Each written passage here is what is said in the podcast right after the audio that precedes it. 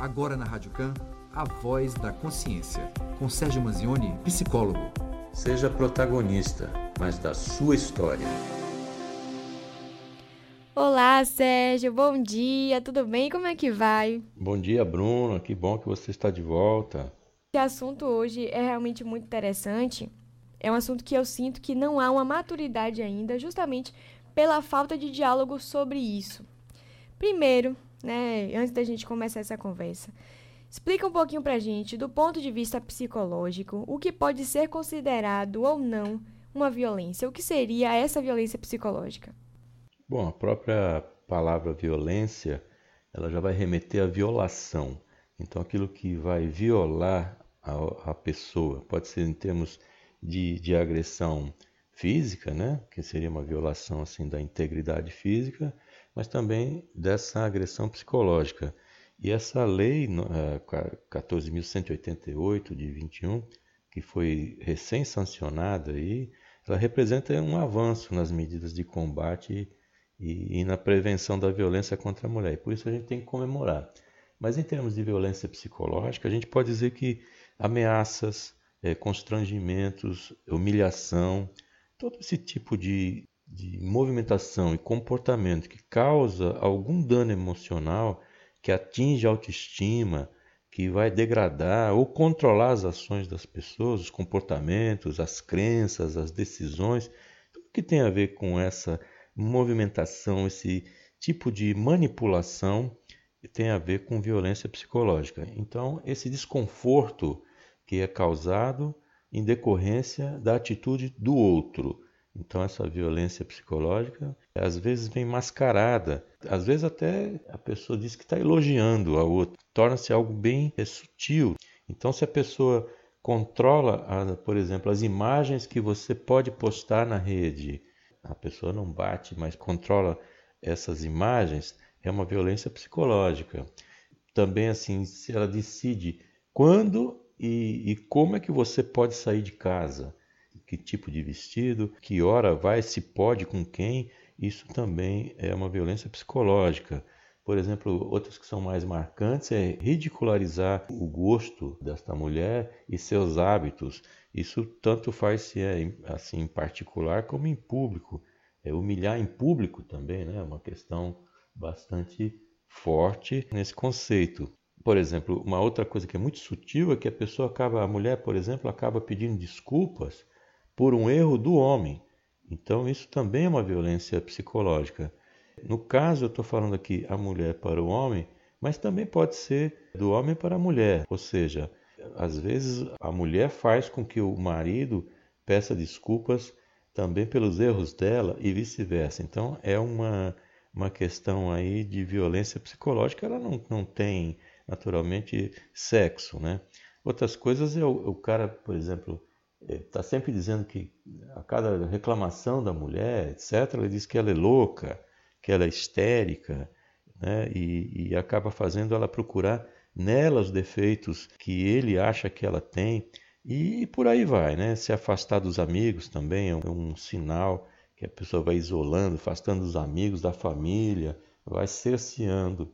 Ou seja, qualquer situação dessa que está violando a integridade, a maneira de pensar, que faz a pessoa se sentir mal, não fisicamente, mas se sentir mal assim por dentro, né, psicologicamente está sofrendo aí uma, uma violência psicológica. Sérgio, esses comportamentos que você pontuou agora, trazendo essa coisa de se afastar dos amigos, de criticar alguns comportamentos da pessoa, de, de inferiorizar esse jeito, falar um pouco sobre a roupa, enfim, esse, esse tipo de comportamento que pode configurar uma violência psicológica, eles podem trazer um indicativo de que essa violência, inclusive, ela pode avançar para outro tipo de violência, uma violência física, por exemplo, seria um sinal de que essa pessoa deveria estar atenta para a possibilidade de uma forma de violência ainda mais agressiva? É possível, sim. O que a gente considera é que essa violência psicológica, ou ela é um estágio an anterior a uma violência física, ou ela já vai fazer parte do conjunto. Então, às vezes começa o processo para chegar na violência física começa exatamente assim, com a violência psicológica, vai uh, agredindo psicologicamente a mulher, vai passando então depois para uma atitude, agressões leves, por exemplo, um empurrão, uma puxada de braço, uma coisa assim, até partir para algo mais violento. Mas pode ser a antessala de uma violência mais efetiva no sentido físico. Parece mesmo que a gente não tem uma maturidade sobre esse tipo de discurso. A gente realmente, muitas vezes, é condicionado a aceitar alguns comportamentos sem notar de fato que aquilo se trata de uma violência, que aquilo é um desrespeito à nossa individualidade, à nossa personalidade. Bem, Sérgio, esse conceito do que é ou não uma violência psicológica, ele pode variar de uma pessoa a outra, justamente é, talvez por esse não entendimento de que aquilo seria uma violência mesmo? Pode variar, sim, porque a maneira como a pessoa vai reagir àquele tipo de, de violência. Às vezes o, o homem, no caso aqui, ele vai pressionar de uma certa forma, vai tentar humilhar, mas se a pessoa não se sentir humilhada, ela não se sentir pressionada, aquilo não, não funciona como o, algo violento para ela. Agora é importante dizer o seguinte: ela pode não sentir aquilo como uma violência, pode até não se ofender, pode achar que aquilo realmente é uma bobagem que está sendo dita, mas isso não quer dizer que a pessoa do outro lado não está tentando ser violenta com esta pessoa. Então a intenção do outro é muito importante nesse caso. Se ela está reagindo de uma forma mais suave, de algo mais compreensivo, pode até compreender o outro, pode achar que aquilo realmente faz parte é, da personalidade do outro, ou não se incomoda mesmo, mas isso não quer dizer que não está sendo agredida. Ela pode estar realmente não ser impactada, mas de fato pode variar de uma pessoa para outra é, de acordo com o equilíbrio emocional que essa pessoa está vivendo, de acordo com o contexto que ela vive e de acordo com, com o, o grau de até a frequência com que isso acontece. Então pode variar sim, mas o agressor continua sendo um agressor. Exatamente. Para você que está chegando agora, Sérgio Manzioni, psicólogo e colunista, batendo um papo aqui com a gente no Café Duplo. Sérgio, quais são os tipos de danos que esse, essa violência ela pode causar na vítima? O que é que isso pode acarretar na sua autoestima, na forma como essa pessoa enxerga a si, enxerga outros relacionamentos futuros também? É, isso pode trazer traumas?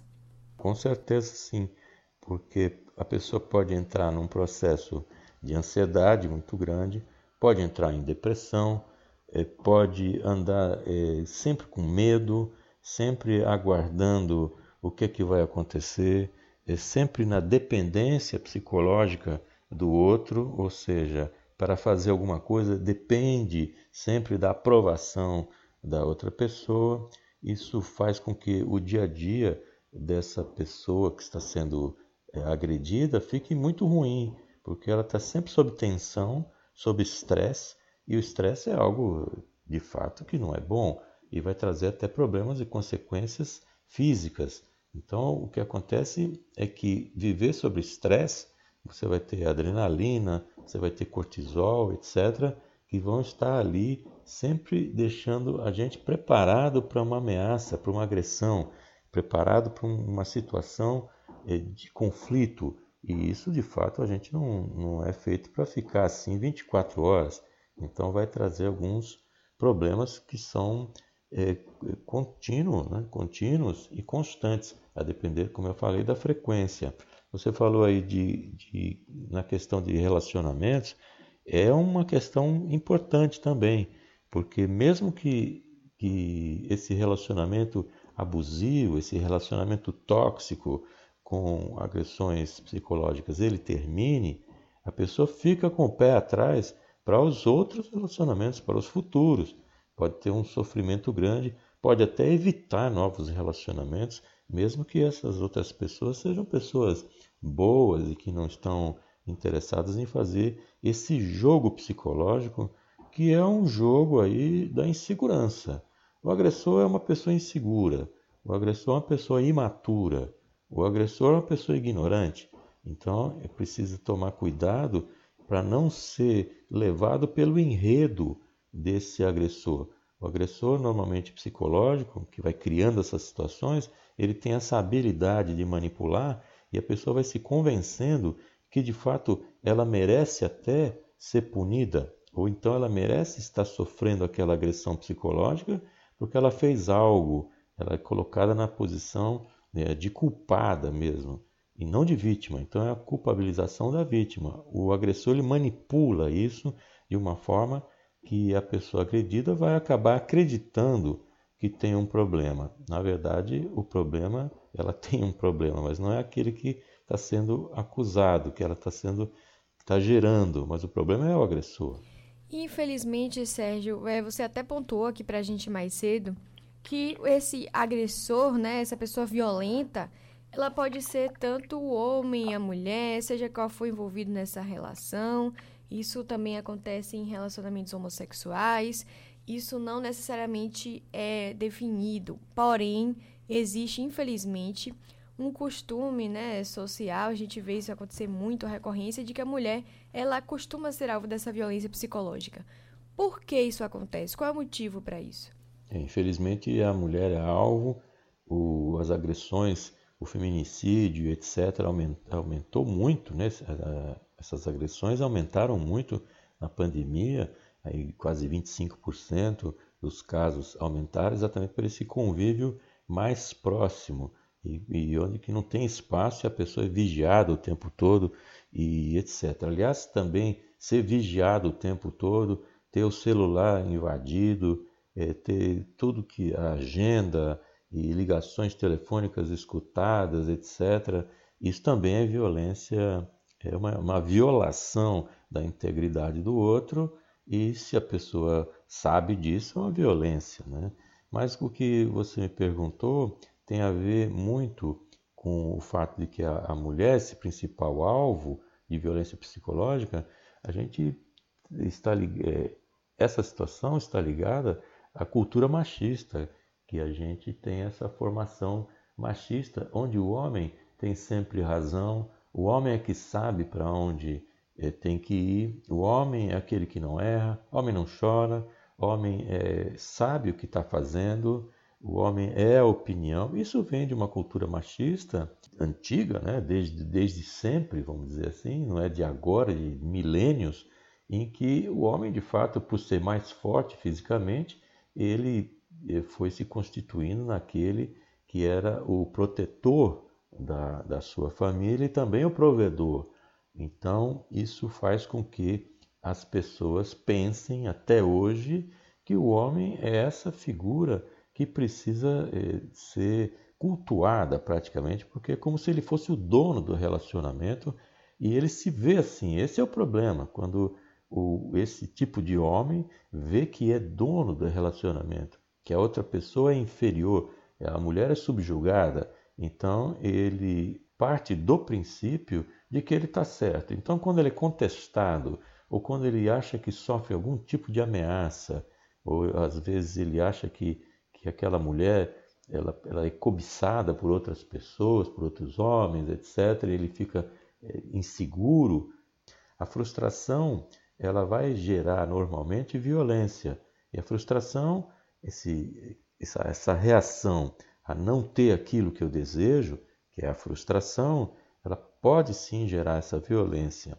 E a questão é que quem não lida com a frustração, quem não, não tem como manejar essa frustração na idade adulta, mantém-se na idade infantil. Então a pessoa continua imatura, não sabe lidar com as frustrações e aí, como ato contínuo a uma frustração, pode ser um caso de violência. Então, pelo machismo, o homem pensa que é dono da, da relação, que é dono do mundo até, e a mulher é subjugada, é inferior e que tem que ser a pessoa que obedece o homem. Quando ela diz que, que não, ele então se frustra e pode partir aí para agressão física ou psicológica anteriormente.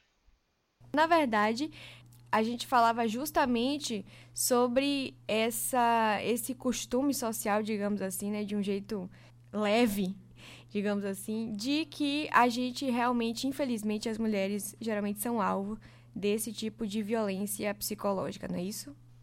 Sim, a gente realmente, é, em decorrência desse quadro estrutural, né? porque isso é um problema estrutural dessa manutenção do machismo e que vai fazendo com que o contexto da mulher fique normalmente em segundo plano. Claro que hoje, século 21, os movimentos estão aí, não estou falando só de movimentos organizados, mas a própria alteração do comportamento feminino nos últimos anos, vamos dizer assim, nos últimos 50 anos, vem trazendo modificações para esse comportamento, mas muita gente ainda se mantém nesse tipo de atraso. Agora, é preciso destacar também que a manutenção do machismo não é só por parte dos homens. Muitas mulheres também são machistas e mantêm essa expectativa de como o homem vai ser.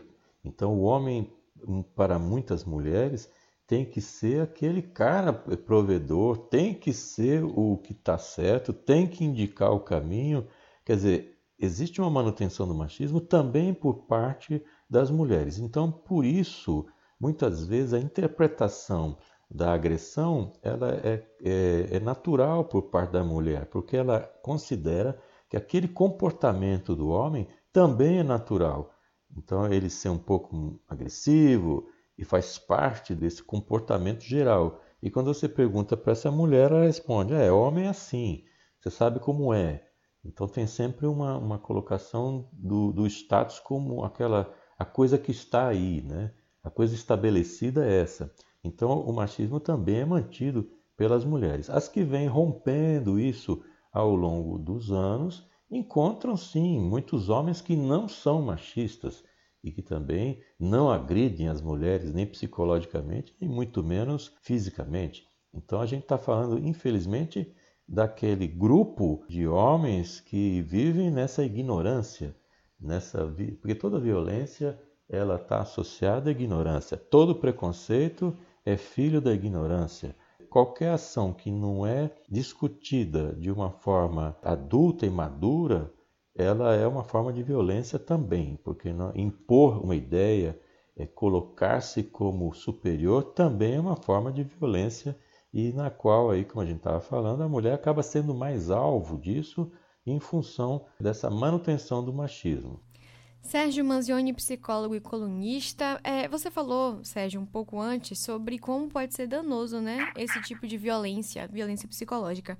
Como é que essas vítimas elas podem superar os traumas causados por esse tipo de violência?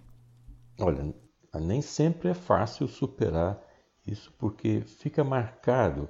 A gente percebe isso na prática que a pessoa passando por uma situação de violência extrema independentemente se é causada por um, um abuso de, de, relacionamento, né? Eu nem gosto de usar essa palavra de abuso, porque o abuso ela identifica como se a pessoa pudesse fazer até uma certa etapa, até um certo ponto, e dali para cima seria abuso.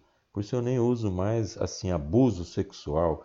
Eu não acho que é abuso sexual, eu acho que é violência sexual e não abuso, porque abuso seria no caso, a pessoa pode fazer até um pedaço, dali para frente ela passou do limite, então ela abusou, né?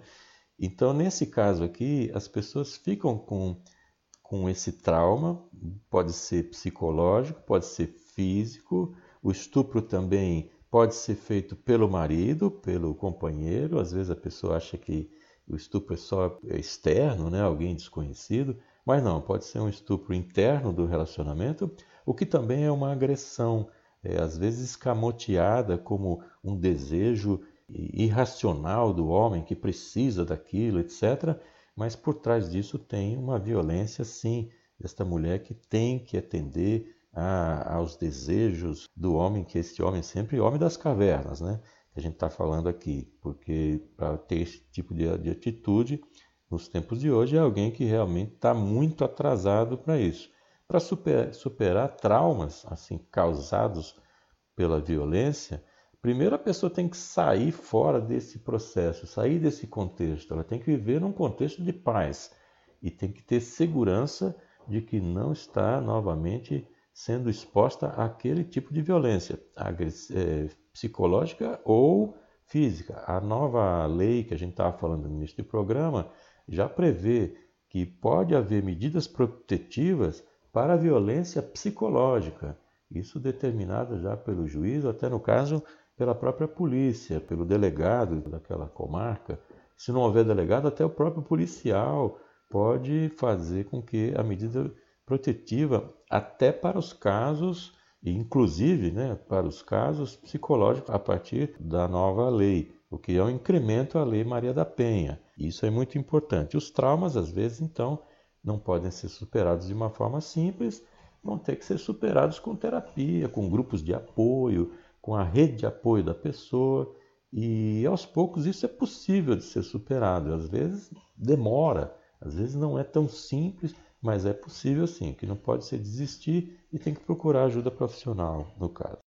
E falando de prevenção, Sérgio, essa formação nossa familiar, escolar, elas podem contribuir para que o indivíduo ele possa identificar e acabar freando essas ações que configuram a violência psicológica? Sim, pode. O que nós estamos fazendo aqui agora, nós estamos debatendo esse assunto e isso é importante, porque tem muita gente que está ouvindo que não sabe de muitas coisas que a gente está falando.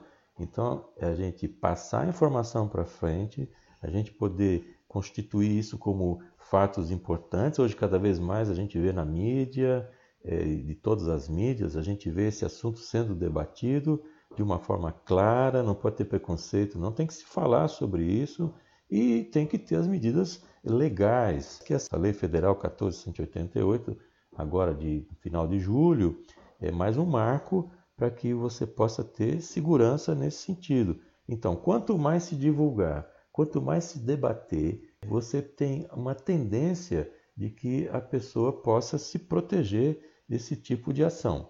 A ignorância, se manter ignorante sobre algum assunto, você provavelmente vai ser enredado por ele. Alguém vai se utilizar dessa sua ignorância para seguir em frente.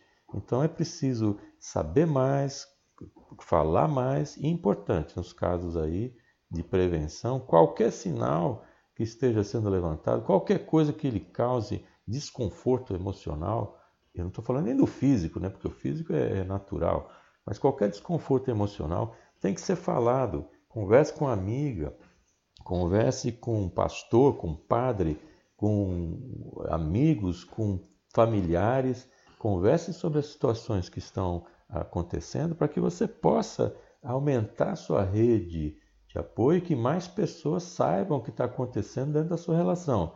Não fica pensando que tudo, ah, essa conversa de marido e mulher a gente resolve em casa. Sim, você resolve em casa até uma certa parte.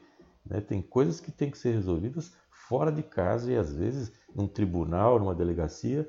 E para isso, então, a rede de apoio. Você não precisa ficar expondo o seu casamento, seu namoro para o mundo, na internet. Mas tem que ter um amigo próximo, bem próximo, que você possa falar essas coisas e também, no caso, procurar ajuda profissional, um psicólogo, para entender como é que está esse relacionamento, se, se entender a sua posição dentro do relacionamento e a posição do outro também, até para ter um parâmetro de seguir em frente. Pois é, Sérgio, um recado realmente importante, cuidar, né, para que a gente vá observando esses comportamentos ao longo do tempo e vá, a gente vai identificando, pontuando o que é que pode fazer bem ou não para a gente. E é isso, a gente varrer algumas coisas para debaixo do pano não resolve, muito pelo contrário. Sérgio Manzioni, psicólogo e colunista, batendo papo aqui com a gente hoje no Café Duplo. Sérgio, muito obrigada. Pontuo que quarta-feira ele está aqui de volta, vai inclusive responder perguntas dos ouvintes.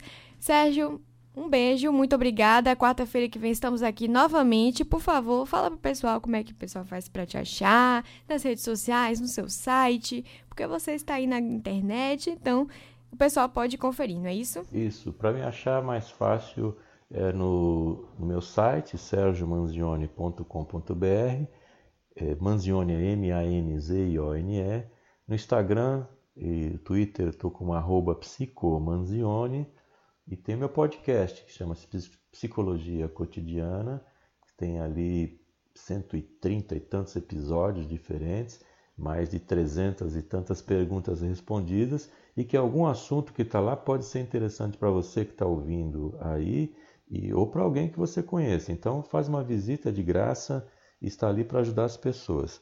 E eu agradeço sempre minha participação aqui É, boa semana para todos e até a semana que vem. E é isso, gente. Confiram. O material dele realmente é muito bom. Eu acompanho e posso dizer com propriedade, viu?